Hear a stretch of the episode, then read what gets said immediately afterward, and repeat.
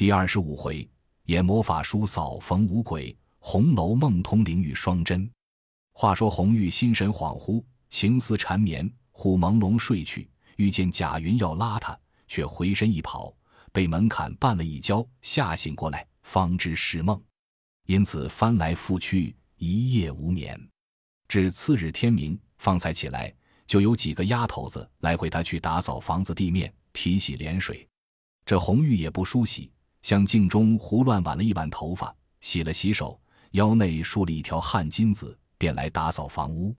谁知宝玉昨日见了红玉，也就留了心。若要指点名唤他来使用，一则怕袭人等寒心，二则又不知红玉是何等行为。若好还罢了，若不好起来，那是倒不好退送的。因此心下闷闷的，早起来也不梳洗，只坐着出神。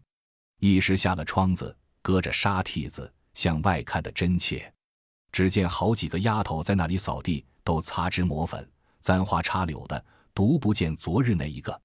宝玉便撒了鞋，晃出了房门，只装着看花，这里瞧瞧，那里望望。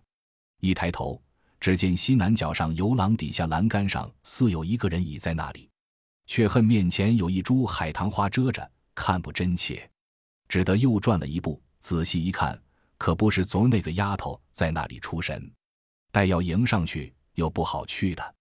正想着，忽见碧痕来催他洗脸，只得进去了，不在话下。却说红玉正自出神，忽见袭人招手叫他，只得走上前来。袭人笑道：“我们这里的喷壶还没有收拾了来呢，你到林姑娘那里去，把他们的借来使使。”红玉答应了，便走出来往潇湘馆去。正走上翠烟桥，抬头一望，只见山坡上高处都拦着帷幕，方想起今儿有匠人在里头种树。因转身一望，只见那边远远一簇人在那里掘土，贾云正坐在那山子石上。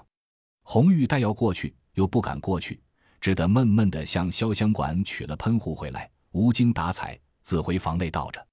众人只说他一时身上不爽快，都不理论。转眼过了一日，原来次日就是王子腾夫人的寿诞。那里原打发人来请贾母、王夫人的。王夫人见贾母不自在，也便不去了。倒是薛姨妈同凤姐并贾家三个姊妹，宝钗、宝玉一齐都去了，至晚方回。可巧王夫人见贾环下了学，命他来抄个金刚咒捧诵。那贾环正在王夫人炕上坐着。命人点上灯烛，拿枪作势的抄写，一时又叫彩霞倒杯茶来，一时又叫玉钏来加加蜡花，一时又说金钏挡了灯影。众丫鬟们素日厌恶他，都不搭理，只有彩霞还和他合得来，倒了一盅茶递与他。因见王夫人和人说话，他便悄悄地向贾环说道：“你安歇分罢，何苦讨这个厌那个厌的？”贾环道。我也知道了，你别哄我。如今你和宝玉好，把我不搭理，我也看出来了。彩霞咬着嘴唇，向贾环头上戳了一指头，说道：“没良心的，狗咬吕洞宾，不识好人心。”两人正说着，只见凤姐来了，拜见过王夫人。王夫人便一长一短的问他：“今日是那几位堂客？细闻好歹，酒席如何？”等语。说了不多几句话，宝玉也来了，进门见了王夫人，不过规规矩矩说了几句，便命人除去墨额，脱了袍服，拉了靴子，便一头滚在王夫人怀里。王夫人便用手满身满脸去抹撒抚弄他，宝玉也扳着王夫人的脖子，说长说短的。王夫人道：“我的儿，你又吃多了酒，脸上滚热，你还只是揉搓，一会闹上酒来。”还不在那里静静的道一会子呢，说着便叫人拿个枕头来。宝玉听说下来，在王夫人身后倒下，又叫彩霞来替他拍着。宝玉便和彩霞说笑，只见彩霞淡淡的不大搭理，两眼睛只向贾环处看。宝玉便拉她的手，笑道：“好姐姐，你也理我理儿呢。”一面说，一面拉她的手。彩霞夺手不肯，便说：“再闹。”我就嚷了，二人正闹着，原来贾环听得见。素日怨恨宝玉，如今又见他和彩霞厮闹，心中越发按不下这口毒气，虽不敢明言，却每每暗中算计，只是不得下手。今见相离甚近，便要用热油烫他一下，因而故意装作失手，把那一盏油汪汪的蜡灯向宝玉脸上只一推。只听宝玉哎呦了一声，满屋里众人都吓一跳，连忙将地下的戳灯挪过来，又将里外间屋里的拿了三四盏看时，只见宝玉满脸满头都是蜡油。王夫人又急又气，一面命人来替宝玉擦洗，一面又骂贾环。凤姐三步两步的上炕去替宝玉收拾着，一面笑道：“老三还这么慌脚鸡似的，我说你上不得高台盘。”赵姨娘时常也该教导教导他，一句话提醒了王夫人。那王夫人不骂贾环，便叫过赵姨娘来，骂道：“养出这样黑心，不知道里下留种子来，也不管管。几番几次，我都不理论，你们得了意了，越发上来了。”那赵姨娘素日虽然也常怀嫉妒之心，不忿凤姐、宝玉两个，也不敢露出来。如今贾环又生了事，受这场恶气。不但吞声承受，而且还要走去替宝玉收拾。只见宝玉左边脸上烫了一溜燎泡出来，幸而眼睛竟没动。王夫人看了，又是心疼，又怕贾母明日问怎样回答，急得又把赵姨娘数落一顿，然后又安慰了宝玉一回，又命取败毒消肿药来敷上。宝玉道：“有些疼，还不妨事。明日老太太问，就说是我自己烫的罢了。”凤姐笑道。便说是自己烫的，也要骂人。为什么不小心看着叫你烫了？横竖有一场气生的，明日凭你怎么说去罢。王夫人命人好生送了宝玉回房去后，袭人等见了都慌得了不得。林黛玉见宝玉出了一天门，就觉闷闷的，没个可说话的人。至晚打发人来问了两三遍，回来不曾。这边方才回来，又偏生烫了，便赶着来瞧。只见宝玉正拿镜子照呢，左边脸上满满的敷了一脸的药。林黛玉只当烫得十分厉害，忙上来回怎么烫了，要瞧瞧。宝玉见他来了，忙把脸遮着，摇手叫他出去，不肯叫他看，知道他的脾性喜洁，见不得这些东西。林黛玉自己也知道自己也有这件脾性，知道宝玉的心内怕他嫌脏，阴笑道：“我瞧瞧烫的那里了，有什么遮着藏着的？”一面说，一面就凑上来，强扳着脖子瞧了一瞧，问他疼的怎么样。宝玉道：“也不很疼，养一两日就好了。”林黛玉坐了一会，闷闷的回房去了，一宿无话。次日，宝玉见了贾母，虽然自己承认是自己烫的，不与别人相干，免不得那贾母又把跟从的人骂一顿。过了一日，就由宝玉记名的干娘马道婆进荣国府来请安。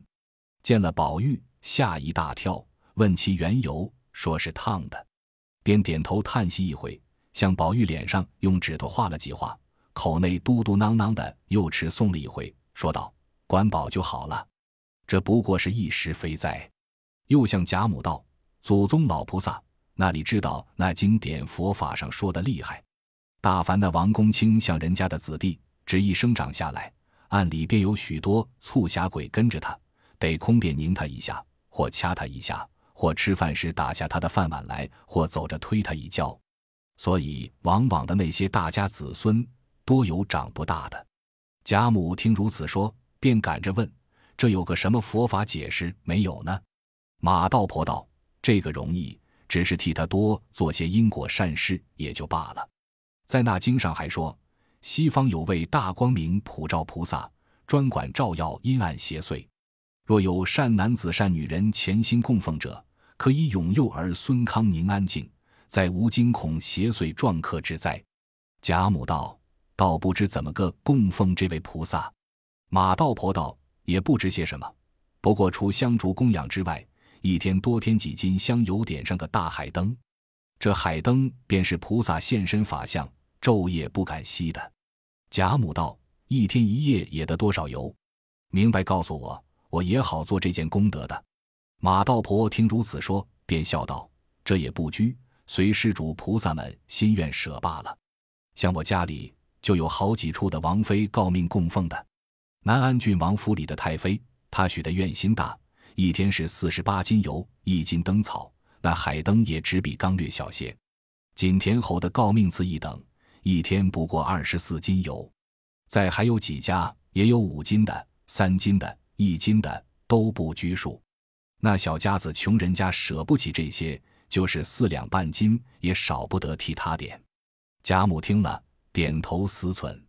马道婆又道：“还有一件，若是为父母尊亲长上的，多舍些不妨；若是像老祖宗如今为宝玉，若舍多了倒不好，害怕根儿进不起，倒折了福，也不当家花花的。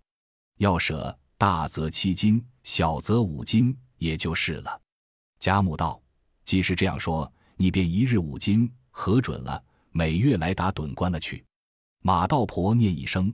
阿弥陀佛，慈悲大菩萨。贾母又命人来吩咐，以后大凡宝玉出门的日子，拿几串钱交给他小子们带着。遇见僧道穷苦，好施舍。说毕，马道婆又坐了一回，便又往各院各房间安闲逛了一回。一时来至赵姨娘房内，二人见过。赵姨娘命小丫头倒了茶来与他吃。马道婆因见炕上堆着些零碎绸缎弯角。赵姨娘正粘鞋呢，马道婆道：“可是我正没了鞋面子了。”赵奶奶，你有零碎缎子，不拘什么颜色的，弄一双鞋面给我。赵姨娘听说，便叹口气，说道：“你瞧瞧，那里头还有那一块是成样的，成了样的东西也到不了我手里来，有的没的都在这里。你不嫌，就挑两筷子去。”马道婆见说，果真便挑了两块，绣将起来。赵姨娘问道：“可是前儿我送了五百钱去，在药王跟前上供，你可收了没有？”马道婆道：“早已替你上了供了。”赵姨娘叹口气道：“阿弥陀佛，我手里但凡从容些，也时常的上个供，只是心有余力不足。”马道婆道：“你只放心，将来熬的还根大了，得个一官半职，那时你要做多大的功德不能？”赵姨娘听说，鼻子里笑了一声，说道：“爸爸，再别说起，如今就是个样。我们娘儿们跟得上这屋里那一个儿，也不是有了宝玉，竟是得了个活龙。他还是小孩子家，长得得人意儿，大人偏疼他些也还罢了。我只不服这个主。”一面说，一面伸出两个指头而来。马道婆会意，便问道：“可是莲二奶奶？”赵姨娘吓得忙摇手，走到门前。掀帘子向窗外看看，无人，方进来向马道婆悄悄说道：“了不得，了不得！提起这个主，这一分家私要不都叫他搬送到娘家去？我也不是个人。”马道婆见他如此说，便叹他口气说道：“我还用你说？难道都看不出来？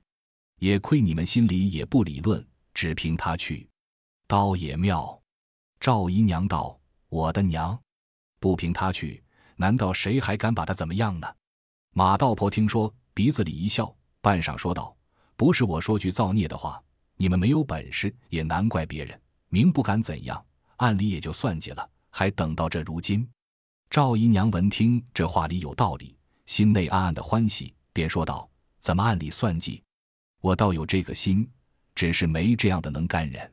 你若教给我这法子，我大大的谢你。”马道婆听说这话打拢了一处，便又故意说道：“阿弥陀佛，你快休来问我，我那里知道这些事。罪过，罪过。”赵姨娘道：“你又来了，你是最肯济困扶危的人，难道就眼睁睁的看人家来摆布死了我们娘两个不成？难道还怕我不谢你？”马道婆听说如此，便笑道：“若说我不忍叫你娘们受人委屈，还有可；若说谢的这个字。”可是你错打了砝码了，就便是我稀图你谢，靠你有些什么东西能打动我？赵姨娘听这话，口气松动了，便说道：“你这么个明白人，怎么糊涂起来了？你若果然法子灵验，把他两个绝了，明日这家私不怕不是我还的。那时你要什么不得？”马道婆听了，低了头，半晌说道：“那时候事情妥当了，又无凭据，你还理我呢？”赵姨娘道。这有何难？如今我虽手里没什么，也零碎攒了几两梯级，还有几件衣服簪子，你先拿些去，下剩的我写个欠银子文契给你。你要什么保人也有，那时我诏书给你。”马道婆道：“果然这样。”赵姨娘道：“这如何还撒的谎？”说着，便叫过一个心腹婆子来，耳根底下叽叽喳喳说了几句话。那婆子出去了，一时回来，果然写了个五百两银子欠起来。赵姨娘便印了手模，走到橱柜里，将梯几拿了出来，与马道婆看看，说道：“这个你先拿去做个香烛供养使费，可好不好？”马道婆看看白花花的一堆银子，又有欠气。并不顾青红皂白，满口里应着，伸手先去抓了银子掖起来，然后收了欠气，又向裤腰里掏了半晌，掏出十个直角的青面白发的鬼来，并两个纸人递与赵姨娘，又悄悄地教她道：“把他两个的年庚八字写在这两个纸人身上，一并五个鬼都掖在他们个人的床上就完了。我只在家里做法，自有效验，千万小心，不要害怕。”正才说着。只见王夫人的丫鬟进来找到马奶奶，可在这里？太太等你呢。二人方散了，不在话下。却说林黛玉因见宝玉近日烫了脸，总不出门，到时常在一处说说话。这日饭后看了两篇书，自觉无趣，便同紫鹃、雪雁做了一回针线，更觉烦闷，便倚着房门出了一回神，信不出来，看阶下新蹦出的智笋，不觉出了院门。一望园中，四顾无人，唯见花光流影，鸟语溪声。林黛玉信步便往怡红院中来，只见几个丫头舀水，都在回廊上围着看画眉洗澡呢。听见房内有笑声，林黛玉便进入了房中看时，原来是李公才、凤姐、宝钗都在这里呢。一见她进来，都笑道：“这不又来了一个？”林黛玉笑道：“今日齐全。”谁下帖子请来的？凤姐道：“前日我打发了丫头送了两瓶茶叶去，你往那去了。”林黛玉笑道：“我可是倒忘了，多谢多谢。”凤姐又道：“你尝了可还好？”没有说完，宝玉便说：“论理可倒罢了，只是我说不大甚好，也不知别人尝着怎么样。”宝钗道：“味道轻，只是颜色不大好些。”凤姐道：“那是仙罗进贡来的。”我尝着也没什么趣儿，还不如我每日吃的呢。林黛玉道：“我吃着好，不知你们的脾胃是怎样。”宝玉道：“你果然吃着好，把我这个你拿了去吃吧。”凤姐笑道：“你要爱吃，我那里还有呢。”林黛玉道：“果真的，我就打发丫头取去子。”凤姐道：“不用取去，我打发人送来就是了。我明日还有一件事求你，一同打发人送来。”林黛玉听了，笑道：“你们听听，这是吃了他们家一点子茶叶，便来使唤了。”凤姐笑道：“倒求你，你倒说这些闲话，吃茶吃水的。你既吃了我们家的茶，怎么还不给我们家做媳妇儿？”众人听了一齐都笑起来。林黛玉红了脸，一声不言语，便回过头去了。李公才笑向宝钗道：“真真，我们二婶子的诙谐是好的。”林黛玉道。什么诙谐，不过是贫嘴贱舌，讨人厌恶罢了。说着，便啐了一口。凤姐笑道：“你做梦！你给我们家做了媳妇，少什么？”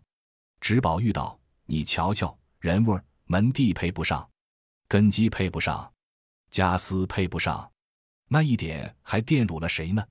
林黛玉抬身就走，宝钗便叫平儿急了，还不回来坐着。走了倒没意思，说着便站起来拉住。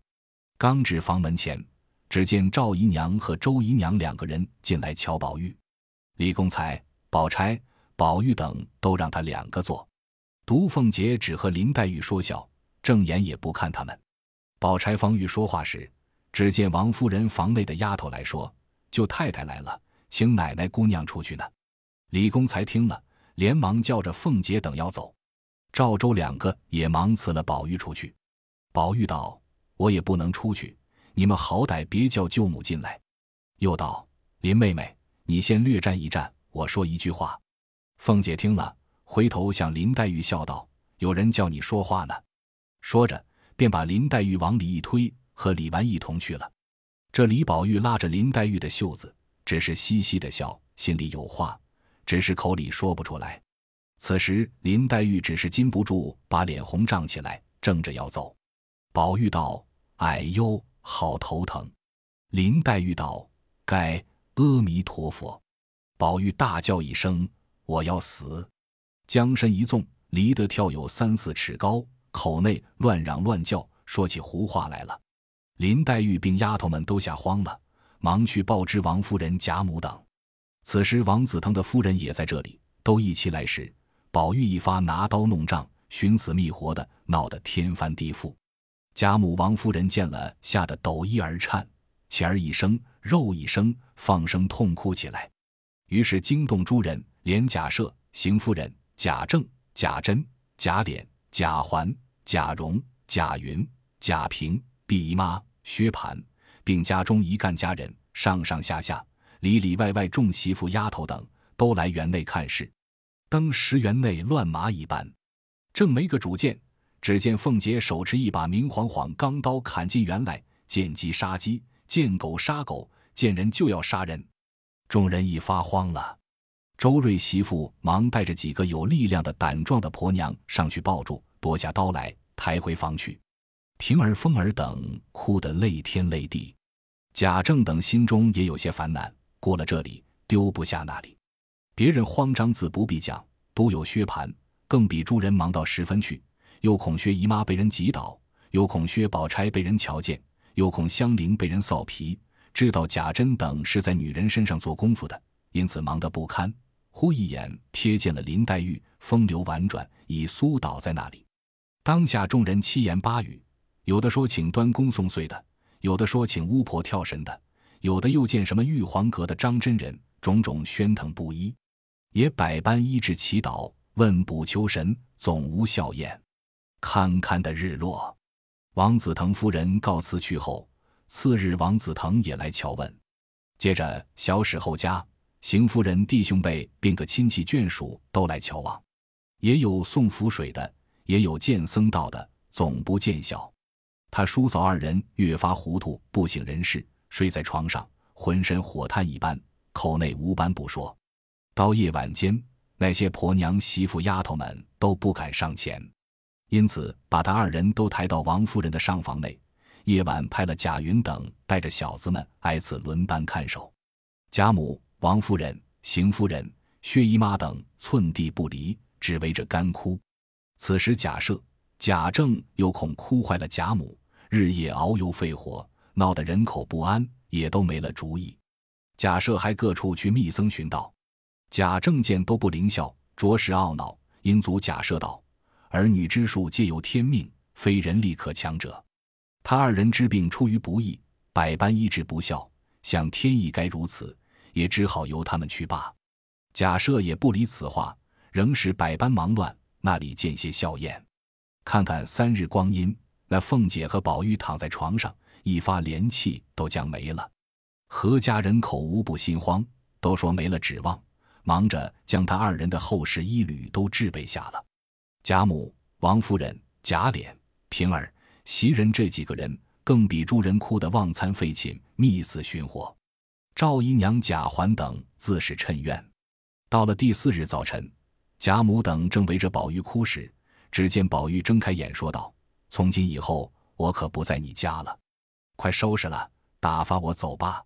贾母听了这话，如同摘心取肝一般。赵姨娘在棒劝道：“老太太也不必过于悲痛，哥已是不中用了，不如把哥的衣服穿好，让他早些回去，也免些苦。只管舍不得他，这口气不断，他在那时也受罪不安生。”这些话没说完，被贾母照脸啐了一口唾沫，骂道。烂了舌头的混账老婆，谁叫你来多嘴多舌的？你怎么知道他在那室里受罪不安生？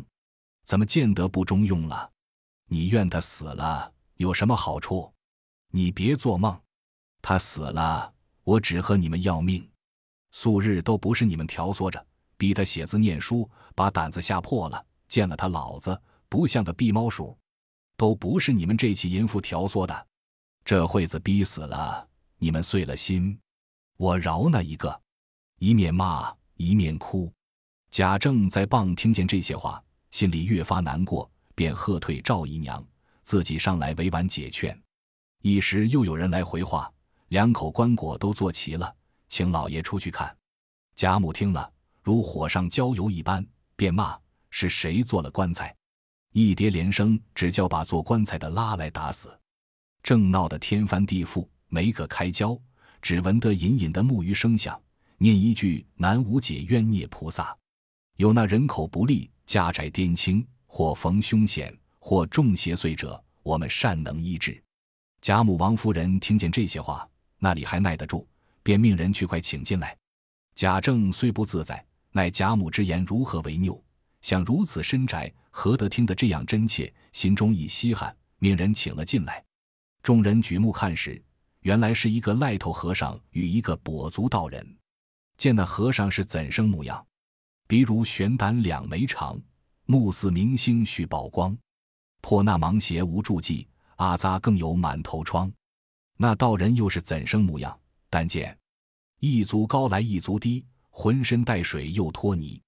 相逢若问家何处，却在蓬莱若水西。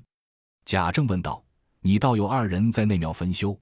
那僧笑道：“长官不需多话，因闻得府上人口不利，故特来医治。”贾政道：“倒有两个人中邪，不知你们有何符水？”那道人笑道：“你家现放着稀世奇珍，如何倒还问我们有符水？”贾政听这话有意思，心中便动了，因说道。小儿落草时，虽带了一块宝玉下来，上面说能除邪祟，谁知竟不灵验。那僧道：“长官，你那里知道那物的妙用？只因他如今被声色获利所迷，故此不灵验了。你今且取他出来，待我们持诵持诵，只怕就好了。”贾政听说，便向宝玉像上取下那玉来，递与他二人。那和尚接了过来，擎在掌上，长叹一声道。青埂峰一别，转眼已过十三载矣。人世光阴如此迅速，尘缘满目，若似弹指。可见你当时的那段好处。天不居来的不羁，心头无喜亦无悲，却因锻炼通灵后，便向人间觅是非。可叹你今日这番经历，粉自知痕无宝光，起龙昼夜困鸳鸯，沉酣一梦终须醒。冤孽长青好散场，念毕又磨弄一回，说了些疯话，递与贾政道：“此物已灵，不可亵渎。”悬于卧室上看，将他二人安在一室之内，除亲生妻母外，不可使阴人重返。三十三日之后，保管身安病退，复旧如初。说着，回头便走了。贾政赶着还说话，让二人做了吃茶，要送谢礼。他二人早已出去了。贾母等还只管着人去赶，那里有个踪影，少不得一言将他二人就安放在王夫人卧室之内，将玉悬在门上，王夫人亲身守着，不许别个人进来。至晚间，他二人竟渐渐醒来，说腹中饥饿。贾母、王夫人如得珍宝一般，悬熬了米汤来与他二人吃了，精神渐长，邪祟稍退，一家子才把心放下来。李公才并贾府三宴。薛宝钗、林黛玉、平儿、袭人等在外间听消息，闻得吃了米汤，省了人事。别人未开口，林黛玉先就念了一声阿弥陀佛，宝钗便回头看了他半日，嗤的一笑，众人都不会意。惜春问道：“宝姐姐，好好的笑什么？”宝钗笑道：“我笑如来佛比人还忙，又要讲经说法，又要普度众生。这如今宝玉、凤姐姐病了。”又烧香还愿，赐福消灾。今日才好些，又要管林姑娘的姻缘了。你说忙得可笑不可笑？林黛玉不觉得红了脸，啐了一口道：“你们这起人不是好人，不知怎么死。再不跟着好人学，只跟那些贫嘴恶舌的人学。”一面说，一面摔帘子出去了。